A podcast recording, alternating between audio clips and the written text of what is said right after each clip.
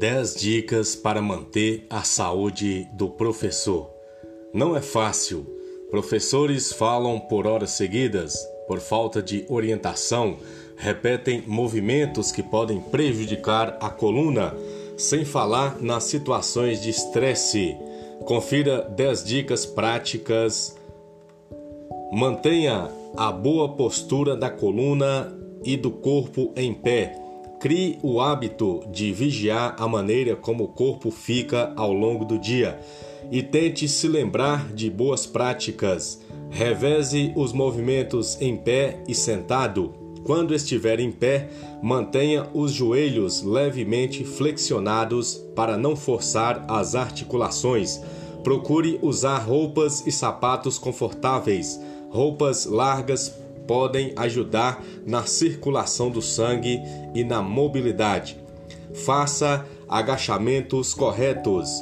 Se for necessário agachar repetidas vezes, em especial na educação infantil, flexione os joelhos, não curve a coluna e mantenha os pés afastados e voltados para frente. Dessa forma, é mais fácil manter o equilíbrio. Mantenha postura confortável no computador. Sentado de frente ao computador, procure ficar alinhado. Deixe o monitor na altura dos olhos, quadril próximo do encosto, antebraços apoiados e cotovelos posicionados na altura da mesa. Como opção, é válido usar almofadas no assento para ajustes e usar apoio para os pés. Evite desgastes desnecessários da voz. Diminua ruídos externos que podem forçar o aumento do volume da sua voz. Feche portas e janelas desnecessariamente abertas, por exemplo. Mantenha hábitos de manutenção da voz. Para hidratar as cordas vocais, tome bastante água. Especialistas pedem moderação no uso de pastilhas porque alguns tipos podem ser prejudiciais. Se a estrutura da escola permitir, use acessórios como microfones nas salas de tamanho maior. Pratique atividades físicas regularmente.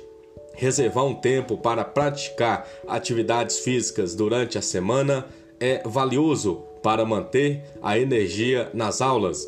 Caminhar 30 minutos por dia pode trazer grandes benefícios no combate à obesidade, melhoramento no humor e evitação de doenças.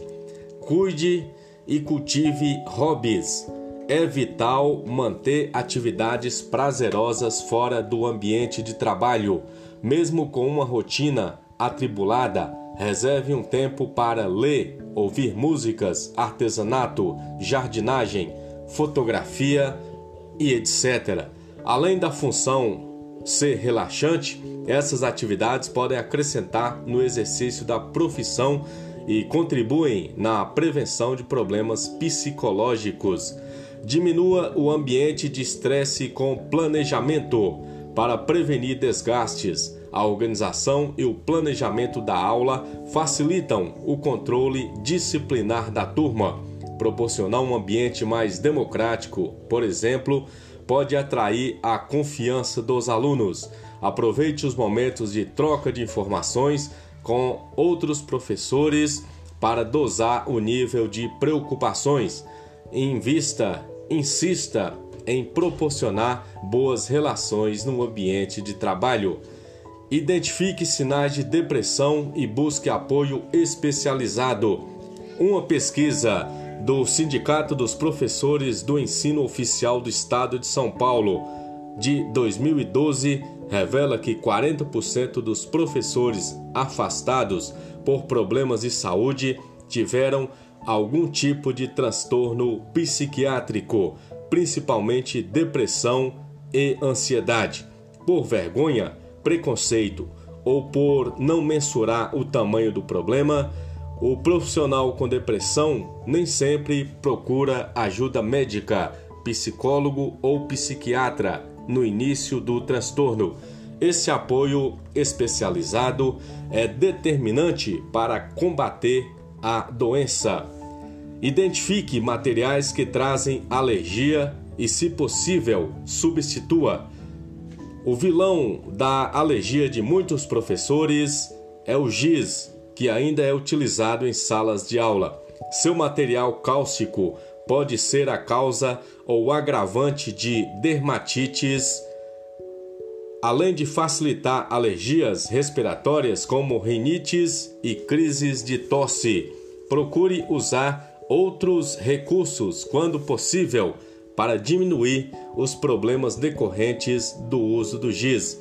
Utilize hidratantes nas mãos e beba bastante água. Queremos a saúde do professor para que o nosso país tenha saúde de aprendizagem.